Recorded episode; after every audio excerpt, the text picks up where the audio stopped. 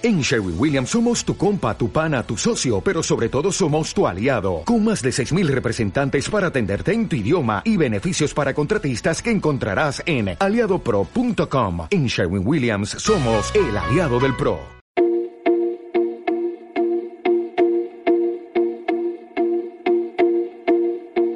Bienvenidos al podcast de la Sociedad Colombiana de Arquitectos Regional Bogotá y Cundinamarca dentro del marco de la edición número 20 del Anual de Estudiantes de Arquitectura. El podcast de la SCA Bogotá y Cundinamarca es un lugar de tertulia, de intercambio, un espacio para encontrarnos alrededor de nuestra gran pasión, la arquitectura. Gracias por sumarse estos 50 años creando lazos. Bienvenidos en este quinto episodio de esta serie. Está con nosotros el arquitecto Oscar Salamanca, director de la Escuela de Arquitectura y Hábitat de la Facultad de Artes y Diseño de la Universidad Jorge Tadeo Lozano. Bienvenido, arquitecto. Bueno, pues mil gracias por, la invitación. Por lo que veo, estamos celebrando números enteros en, en diferentes aspectos. 50 años, 20 años en el 2020, pues creo que es bastante significativo frente a, pues a, lo, a lo que tenemos hoy por hoy. Quisiéramos empezar entonces esta conversación preguntando acerca de la facultad. Digamos, desde que se funda la universidad en el año 54, la universidad siempre había tenido un, un interés y una inquietud por desarrollar, eh, eh, digamos, campos de conocimiento y profesionales eh, en temas relacionados con la arquitectura. Eso poco, poco a poco con el tiempo pues se va consolidando en unos programas tecnológicos relacionados con formar eh, tecnólogos en diseño de espacios interiores o tecnólogos en dibujo para espacios arquitectónicos, digamos, temas como estos. Finalmente, todo esto con el tiempo termina consolidándose en el año 94 con un programa profesional de arquitectura de interiores que en su momento pues fue reconocido como pues un programa novedoso en, en, en este momento. Se presenta, digamos, eh, ante el ante el ICFES, que era la instancia que reconocía en su momento, digamos, los programas académicos a nivel de instituciones de educación superior, digamos, le da el equivalente hoy al registro calificado y eh, se empieza a ofrecer el programa de arquitectura de interiores y obviamente también se tramita un par de años después ante el Consejo Nacional, al Consejo Profesional Nacional de Ingeniería y Arquitectura y sus profesiones auxiliares, que antes nos requería a todos, pues le dan, eh, digamos, la posibilidad que nuestros egresados en ese momento eh, recibieran la matrícula profesional como arquitectos. Esto pues cambia posteriormente con una serie de de decretos que define el Ministerio de Educación Nacional en conjunto con el Consejo Nacional Profesional de Arquitectura, ya, ya hoy por hoy separado de las ingenierías, eh, y que definen eh, específicamente que la formación de arquitectos en su denominación no deben tener, em, digamos, ningún tipo de denominación eh, que aluda a algún campo del conocimiento y esto nos llevó a, a que en el año 2009 eh, pues finalmente fuéramos un programa de arquitectura tal y como está dispuesto por la normativa. Y desde 2009, pues empezamos a, digamos, a hacer ya definitivamente un programa de arquitectura. Obviamente por, por todas las condiciones eh, de reconocimiento a través del Consejo Nacional Profesional que obtuvo el programa y pues por esto eh, decidimos hacer el ajuste. Se hizo también en ese momento un ajuste en el plan de estudios, y bueno, desde, desde ese momento, pues se consolidó toda una cantidad de reflexiones alrededor de eh, el sentido de la formación del arquitecto, que nos ha llevado en muy poco tiempo a, pues, a tener dos acreditaciones de alta calidad reconocidas por el Consejo Nacional de Acreditación y finalmente pues tener el reconocimiento también de la validación internacional que que otorga eh, RIVA, el Real Instituto de Arquitectos Británicos, al programa. Pues eso significa que en muy poco tiempo hemos logrado eh, grandes avances en la formación de nuestros estudiantes y, por qué no decirlo, también en la formación también de profesores que también eh, han, han, aprendido muchas cosas en, en todas estas experiencias académicas, pedagógicas eh, que se han llevado a cabo en, en aquí en la TADE, como ha sido como un campo de experimentación sobre en particular sobre el proyecto arquitectónico. Entonces, eh, pues en este sentido, pues hemos ido avanzando, digamos, de manera muy rápida en muchos procesos y, y creo que seguiremos avanzando como, como veníamos para llegar cada vez más lejos y construir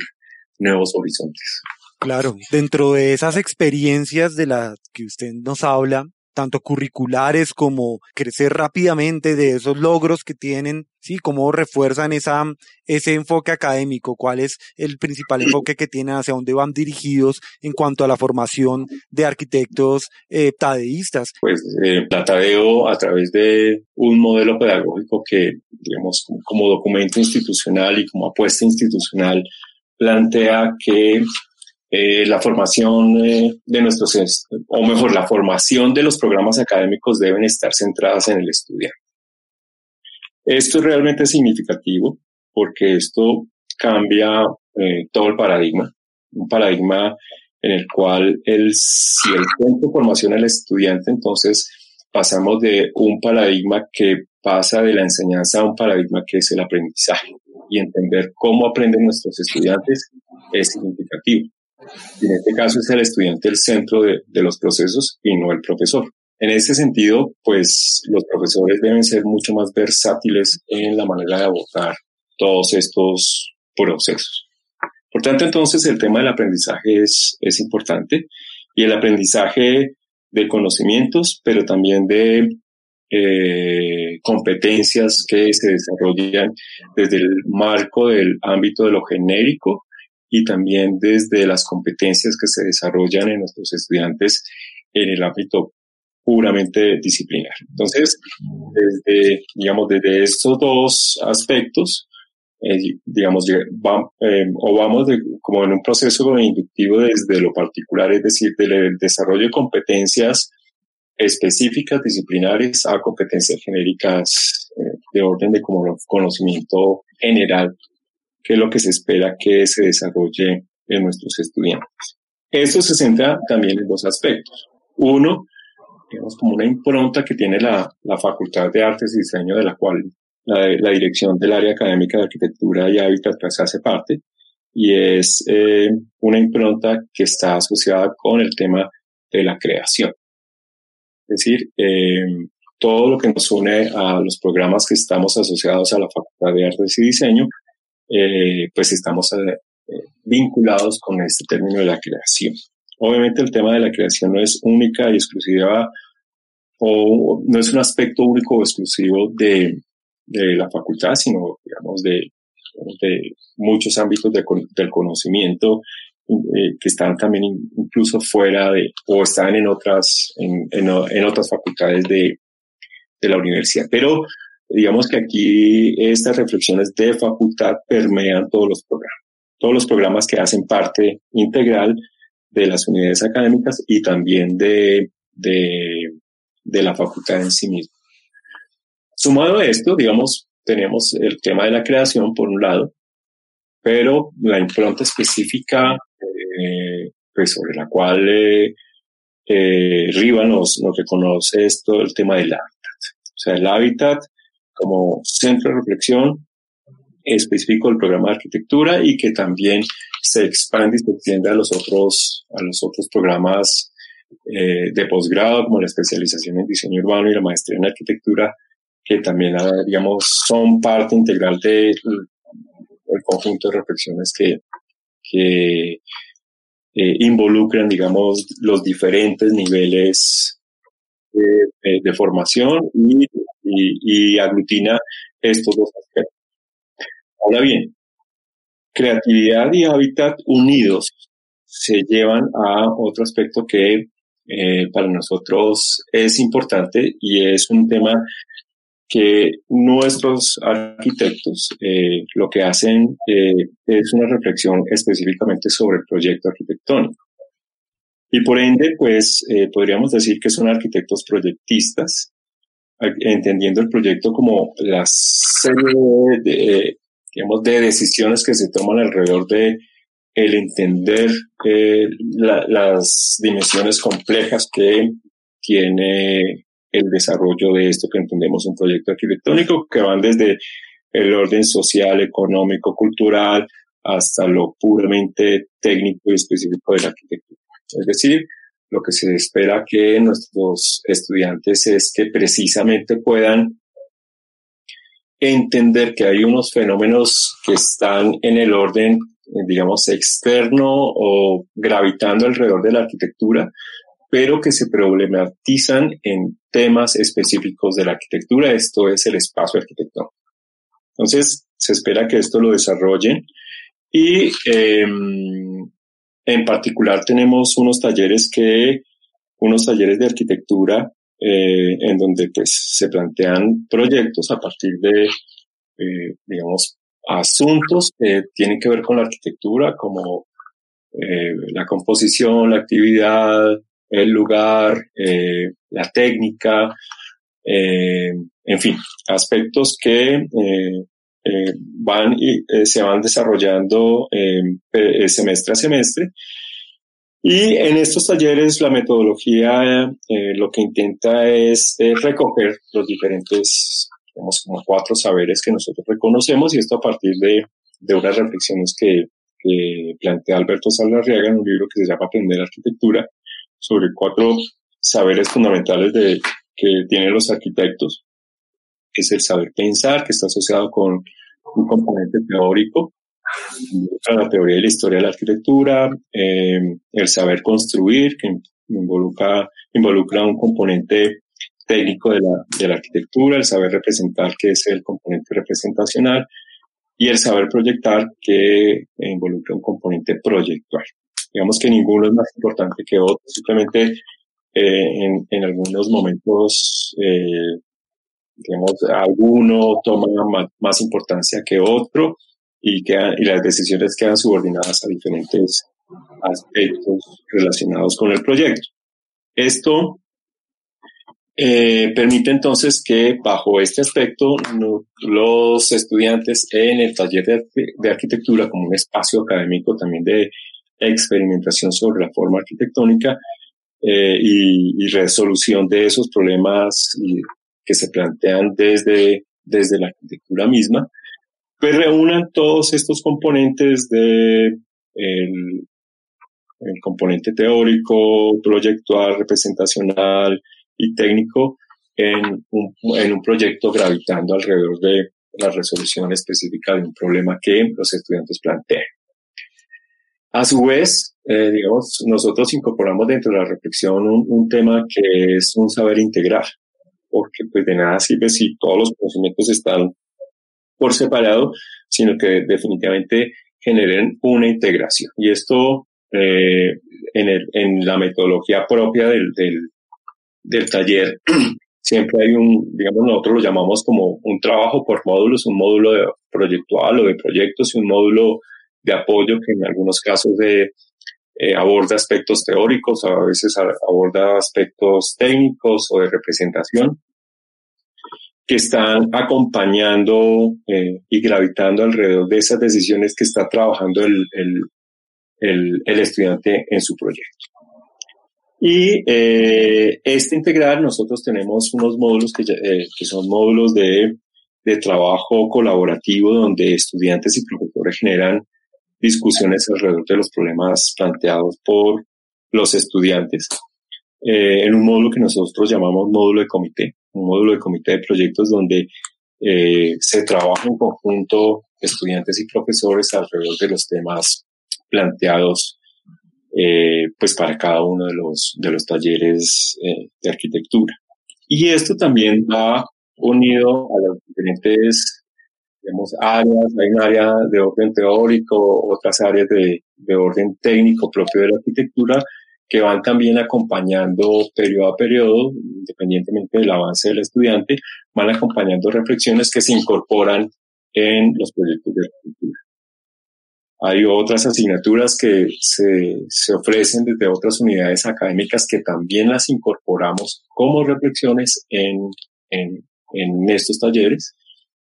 Una fundamentación que como estructura de la universidad, una fundamentación básica donde los estudiantes comparten asignaturas con los estudiantes de la facultad. Hay unas asignaturas de humanidades que toman todos los estudiantes de la universidad y trabajan temas relacionados sobre lo que significa, digamos, los aspectos humanistas y que recogen pues todos los ideales de, de fundación de, la universidad en términos de incorporar o digamos esos ideales de la ilustración eh, neogranadina a través de la eh, a través de llevar estos ideales de eh, la expedición botánica que es como la unión entre la ciencia y el arte, pues lo recogen los fundadores y dicen, bueno, y pues todo, como también una impronta de universidad, estas reflexiones eh, de corte humanista, pues se incorporan también en, el proyecto. De tal suerte que precisamente en este espacio académico que hemos creado como comité, nos permite unir eh, desde muchos lados muchas inquietudes y aspectos que van van relacionados con la resolución de un problema arquitectónico a través del proyecto. Dentro de la escuela hay una transversalidad en cuanto a algún seminario, alguna agenda académica, unos semilleros de investigación en los cuales se puedan integrar de esas diferentes disciplinas, esos diferentes saberes se puedan integrar de alguna forma. Eh, específicamente en dos en dos fundamentaciones. Una, la fundamentación básica, de la que ya había hablado, de la cual hay unas asignaturas como procesos de creación en artes y diseño, visualización en artes y diseño, semiótica en las artes y diseño, teoría de historia de las artes y el diseño y pensamiento espacial. Son seis asignaturas que son transversales a todos los programas de la facultad, donde pues, los estudiantes recogen conocimientos allí de, desde diferentes disciplinas, porque ahí tienen profesores de, de diferentes áreas, eh, diseñadores industriales, artistas, sociólogos, filósofos, antropólogos, que están abordando diferentes aspectos y obviamente nuestros estudiantes de arquitectura entran dentro de, digamos, a, a recoger mucho de todas estas experiencias eh, y conocimientos que se dan desde, desde otras áreas. Eh, también en la fundamentación humanista, pues recogen mucho de, de, de, de otros, de otras áreas y comparten también con estudiantes de toda la universidad y eso también eh, eh, permite que nuestros arquitectos, además del ámbito disciplinar, pues tengan una, la oportunidad de tener eh, unas miradas más amplias sobre el universo en el cual se encuentran. Digamos, eso en el marco general, pero en el marco específico también de nuestro, pues nuestros estudiantes eh, eh, pues también eh, hacen parte de semilleros de, de, investigación, del grupo de investigación nuestro que se llama Proyecto Arquitectónico y Ciudad, donde pues ah, digamos están desarrollándose los proyectos de investigación que son aprobados bien sea a nivel interno o a nivel externo de la universidad y que eh, pues los estudiantes hacen parte integral también de eh, este de los procesos de investigación y de lo que se hace en investigación en eh, digamos en el área nuestra. Que también en muchos de los casos eh, logramos eh, establecer vínculos con o bien otras universidades y otros grupos de investigación de, de, de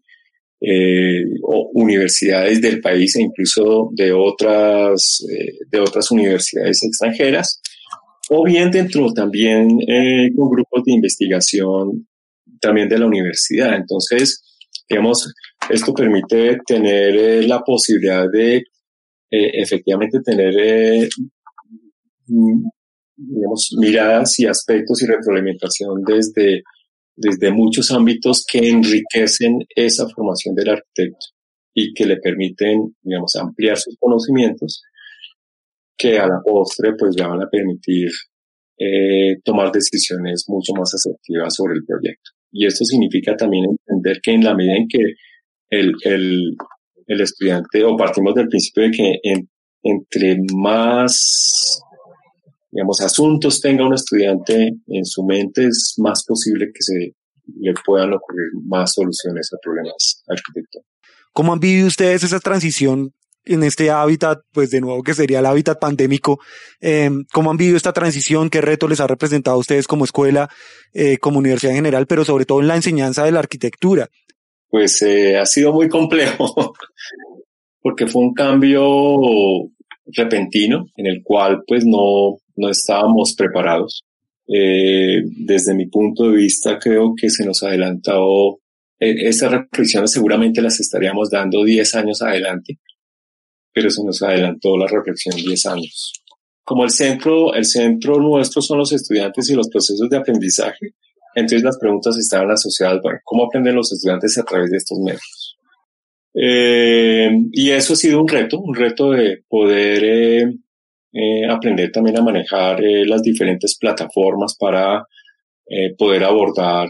los procesos de formación y el cumplimiento de los objetivos de formación de, de nuestros estudiantes. Esto pues ha llevado a que, que tuvimos unas, unas semanas de ajuste y experimentación y adecuación de eh, nuestras metodologías para abordar los, los problemas en, en el aula de clase. Digamos que eh, lo que termina siendo es la tecnología, termina siendo un mediador entre, entre los procesos eh, de aprendizaje del estudiante y los objetivos puestos en cada una de las asignaturas. Ha sido un reto, efectivamente ha sido un reto. Y un reto que genera eh, pues toda una suerte de, de oportunidades para poder eh, avanzar en, en, en, lo que buscamos como eh, arquitectos. Y también este es un, un, proceso que también nos ha exigido tratar de lograr en el mundo de lo virtual mucho de lo que hacíamos de manera presencial. Curiosamente, eh, nos hemos vuelto más cumplidos en, en, las clases. En general, eh, los estudiantes están más atentos a lo que pasa allí en el aula. Eh, creo que esto ha sido un proceso de transformación de todos y un proceso de aprendizaje de, de esta realidad. Y más allá de entenderlo como algo complejo eh, o difícil de abordar, eh, al contrario, eh, lo hemos asumido como una oportunidad para tener reflexiones sobre la arquitectura y la ciudad bajo unas situaciones extremas que creo que jamás habíamos visto. ¿Qué quedará de esa virtualidad cuando volvamos a la total presencialidad? ¿Cree que habrá como una, alguna mixtura entre esas dos modalidades en la formación del arquitecto, en vivir espacios académicos de esa forma? Yo creo que sí. Yo creo que eh, esto fue como abrir la caja de Pandora. Y el problema es que no podemos cerrar la caja de Pandora en este momento. Entonces, ya eh, creo que descubrimos muchos ámbitos eh, frente a este, a estos retos que significa eh, la construcción de conocimiento a través de estos medios virtuales. Eh, lo más probable es que se empiece a ejercer como una especie de acomodación en el tiempo, algo como lo que llamaba Gombrich, como una, eh, Ernest Gombrich, la acomodación mental. Seguramente vamos a tener una acomodación mental en relación con, con estos temas virtuales, de tal suerte que eh, es muy probable que podamos en el tiempo tener eh, modelos eh, híbridos en donde lo virtual y lo presencial eh, estén presentes. Se lo llaman también modelos blended y metodologías también diversas, como el aula invertida, eh, como hablar de eh, espacios colaborativos, en fin, hay una cantidad de modalidades hoy por hoy que se les puede empezar a sacar mucho partido en relación con, con todos estos temas y, y es eh, quizás eh, hacia futuro el mundo esté mucho más conectado a través de estos medios, porque si hay algo que ofrece, si hay algo que ofrece este medio es precisamente la apertura al, al mundo completo en tiempo real que podemos tener simultáneamente diferentes eh, invitados eh, en diferentes lugares del mundo al mismo tiempo hablando sobre problemas comunes de la agricultura y que esto pueda ser posible para la retroalimentación de un estudiante y la construcción de estas mentes hacia el futuro, pues eh, creo que es, sería, sería algo realmente interesante. Claro, total, y además mucho más ahora cuando vemos que desde el enfoque que tiene la universidad, en las reflexiones que tienen y el estudio del hábitat, pues ciertamente el hábitat para nosotros ha sido nuestra propia casa durante este tiempo, ¿sí? Aunque estamos en una reactivación paulatina o parcial en Bogotá y en Colombia en este momento, el hábitat aún sigue siendo nuestras casas, aún sigue siendo nuestras casas y, era un hábitat que en un momento llegó a ser ajeno, llegó a ser desconocido porque salíamos muy temprano de casa y llegábamos muy tarde en la noche y las actividades concurrían en otros lugares y el hábitat de, del hogar pues se convertía en una actividad de descanso, de fin de semana, pero ahora tener un hábitat en el que el mismo lugar es la casa, el mismo lugar es el trabajo, el mismo lugar es la oficina, el mismo lugar es el transporte, ¿cómo cree que desde el enfoque de la facultad esta pandemia aportará a la formación del arquitecto, a esas reflexiones nuevas que ahora de pronto no habíamos, no nos habíamos dado cuenta? Todos estos aspectos nos generan eh, reflexiones nuevas, ¿no? Eh, si algo esta realidad ha hecho es eh, algo, algo así como el mundo, el mundo interior y quizás los mundos más íntimos de, de, los individuos casi que se vacíen en, el, en, una pantalla y se vacíen en, en, alrededor de todos, casi que nos redescubrimos en en temas relacionados con eh, que nos empiezan a ver en, en, en el lugar más como más eh, eh, del interior del, del, del individuo. Entonces, esto pues significa también empezar a replantearse que los espacios del, en este caso, llamémoslo la casa, si es, independientemente si es apartamento, casa o digamos como la casa donde donde se encuentran las personas, pues seguramente habrá que empezar a reflexionar sobre qué, cuál es el sentido de la casa y qué significa la casa frente a estos medios. También eh, reflexionar en lo que significa una ciudad sin, sin ciudadanos en, el espacio público. O eh, incluso pensar en, en que los hábitos eh, seguramente cambiarán hacia el futuro, eh, seremos un poco más, em, eh, digamos, estos temas de las medidas de bioseguridad para mantener la distancia con el otro. Esto seguramente va a cambiar muchos hábitos de las personas e incluso los, el, el propio uso de los espacios públicos de la ciudad. Es decir, la ciudad seguramente va a cambiar de manera también significativa en muchos aspectos. Luego, eh, pues la oportunidad de hacer reflexiones frente a lo público y lo privado en la arquitectura, pues es una oportunidad de eh, poder eh, empezar a encontrar un nuevo sentido a estos, a estas dos palabras que a veces eh, se trabajan casi sin, como eh, que están en, muchos casos anestesiadas y que